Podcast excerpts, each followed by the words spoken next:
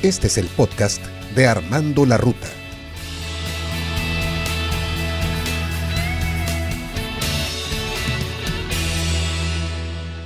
Hola mis amigos, ¿qué tal? ¿Cómo les va? Me da muchísimo gusto que nos acompañen el día de hoy aquí en Armando la Ruta, donde traemos otro contenido de mucho interés.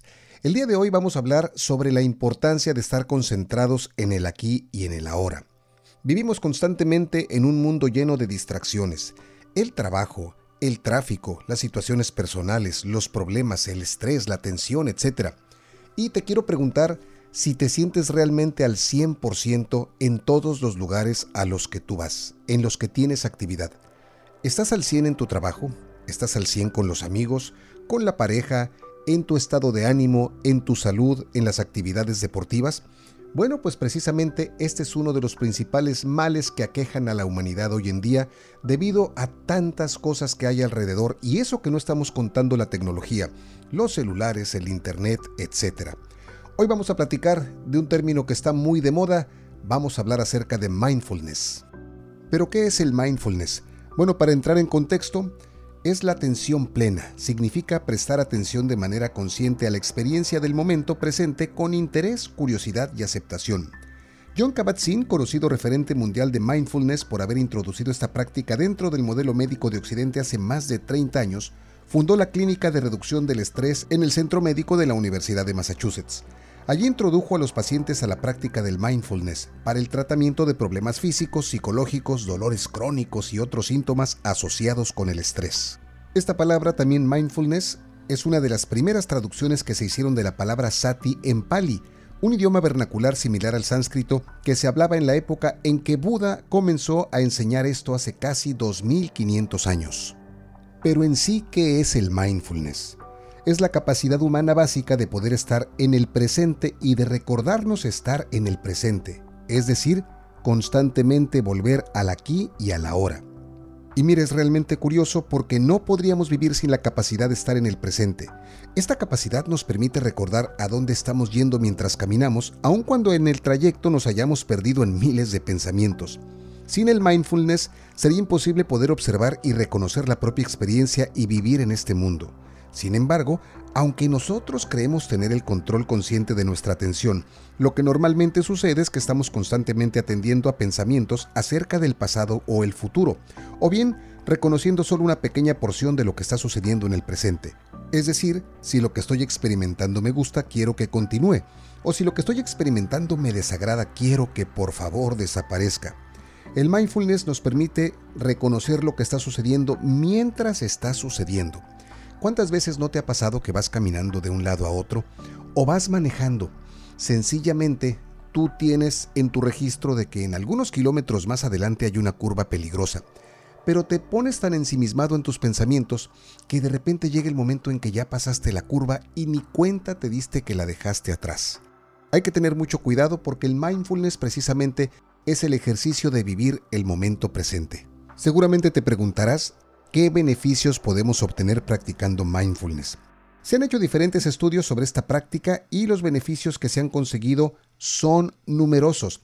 Por ejemplo, mejora la salud física y mental, disminuye la ansiedad y la depresión, equilibra el sistema nervioso autónomo, te permite tener más habilidades sociales y empatía, mejora tu presión sanguínea, incrementa la densidad de la materia gris de nuestro cerebro, nos ayuda muchísimo en el mejoramiento de la memoria, la atención y la claridad mental para resolver los problemas. Nos potencia la creatividad si estamos bloqueados y no podemos desarrollar alguna idea. Con el mindfulness, créeme que se destapa esta circunstancia. Mejora la regulación emocional del sistema límbico y por supuesto te ayuda a mejorar muchísimo tus aspectos físicos, te ayuda con una recuperación más pronta en caso de que tengas alguna enfermedad, porque esto automáticamente está detonando dentro de tu sistema inmunológico. Este mindfulness es una especie de meditación y como tal requiere de una práctica y de una disciplina. ¿Cuándo practicarlo? Idealmente se dice que se debería de practicar durante media hora al día, aunque se recomienda comenzar con sesiones muy cortitas de no más de 10 minutos para ir aclimatando la mente a las nuevas sensaciones e ir construyendo poco a poco estados mentales de meditación. Si nos propasamos con el tiempo al principio, es fácil que terminemos frustrados al dedicar mucho rato seguido a algo que aún no sabemos hacer bien. Y por supuesto, vamos a terminar cansándonos y abandonando la rutina. Y si me lo permites, te voy a comentar qué es lo que yo hago en particular. Durante las mañanas, en mi rutina matutina, trato de estar muy centrado, enfocado precisamente en el presente y en lo que estoy haciendo. En el momento de afeitarme, de cepillarme los dientes o de tomar la ducha. Lo mismo cuando me estoy poniendo la ropa. Es una disciplina muy interesante y por supuesto te puedes ir perdiendo en el camino porque te empiezan a invadir una serie de pensamientos. Pero como te mencionamos hace unos instantes, hay que empezar de poco a poco y con muy poquito tiempo. ¿Dónde lo podemos realizar? Hay que tratar de buscar un sitio libre de ruidos, con una temperatura que esté agradable, donde tú te puedas sentir confortable. No hay que olvidarnos de desactivar teléfonos, alarmas, aparatos electrónicos y todo tipo de ruidos y ondas que nos puedan molestar o interferir en la meditación. En caso de que pongamos música de fondo, es muy importante que ésta sea relajante y con ciclos repetitivos para impedir que acapare nuestra percepción. Algunas personas prefieren realizar la meditación en entornos muy abiertos, en su jardín o en algún parque público. No es una mala decisión, pero es importante escoger un sitio que no sea muy concurrido y esté libre de ruidos y elementos distractores.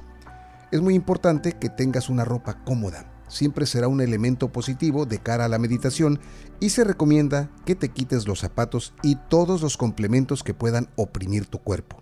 Y ya que estamos recorriendo este camino, la posición será simplemente sentarse cómodamente en el suelo, no necesariamente en la posición de loto, pero sí es básico que la postura deje la espalda en un ángulo recto para facilitar la respiración. Puedes emplear un cojín o una esterilla, que es un pequeño tapetito con el que se hace yoga para estar más cómodo. En el caso de que el cojín sea bastante grueso, te recomendamos inclinar la zona pélvica hacia adelante sentándonos en el extremo. Sin lugar a dudas, uno de los ejercicios básicos es la respiración. Hay que concentrar la atención en la misma, escucharla, sentirla como recorre el cuerpo, pero sin pensar en ella. Estrictamente debemos centrarnos en reconocerla y dejarla fluir por el cuerpo. En el momento en que toda nuestra atención esté inmersa en la conciencia de la respiración, podremos proseguir emitiendo alguna palabra, una frase corta, algo que te induzca a la relajación, algo que te guste decir como estoy bien, estoy tranquilo, estoy en paz, soy yo en el aquí y en el ahora. Estoy seguro que tú, al igual que yo y que muchas personas, estamos buscando la paz, la tranquilidad, la paz interior. Bueno, esta es una muy buena opción para empezar a tener esa tranquilidad, estar más conscientes, más despiertos de lo que está sucediendo en nuestro entorno y por supuesto esto nos conlleva a una vida de mejor calidad. Después de todo es muy importante que desarrollemos la inteligencia emocional. El mindfulness nos ayuda a conocernos, a indagar en nuestro interior y mostrarnos tal y como somos. Con esta práctica podemos mejorar la autoconciencia y el autoconocimiento, y esto nos hace evolucionar internamente. Además, a través de la compasión hacia nosotros mismos, se consigue que las cosas no nos afecten tanto. Un estudio de Ordner, una investigadora de la Universidad de Toronto, demostró que las personas que incluyen el mindfulness en su vida poseen más control emocional que las personas que no lo practican. Es muy importante la práctica porque después de todo nuestra mente es muy inquieta. No somos conscientes de todo lo que nos rodea cada vez que realizamos una acción. Según estudios, nuestra mente es capaz de analizar hasta 126 piezas de información distinta en un segundo. La mayoría son automáticas, por lo que directamente nuestra conciencia las rechaza. Pero si prestáramos atención suficiente, podríamos ver y sentir mucho más de lo que hacemos. Me refiero a prestar atención al momento presente, al aquí y a la hora. Te voy a platicar una técnica que bien la podemos emplear con otra cosa porque esto se llama la técnica de la pasa. Lo puedes hacer con una uva o con lo que gustes. Es una de las técnicas más famosas del mindfulness, se utiliza sobre todo en principiantes y es un ejercicio muy sencillo. Se basa en comer una pasa prestando atención a lo que se está haciendo, es decir, tratar de hacer muy lenta la actividad lo más posible para prestar atención a todos los matices, su forma, la textura y el sabor. Esto sin lugar a dudas es una práctica interesante. Y bueno, y ahora que acabas de conocer los beneficios del mindfulness, ¿qué opinas? Déjame tus comentarios en la parte de abajo. ¿Ya lo has practicado? cómo te has sentido, ha mejorado tu vida y si no lo has practicado tienes algún prejuicio al respecto, no lo quieres hacer por alguna cuestión en particular, Con mucho gusto, comparte tus comentarios y te agradezco infinitamente el que nos hayas acompañado de principio a fin en este episodio más de Armando la Ruta. Nos vemos en el siguiente capítulo. Mi nombre es Armando Bueno. Muchísimas gracias. Te mando un abrazo y muchas bendiciones donde quiera que te encuentres.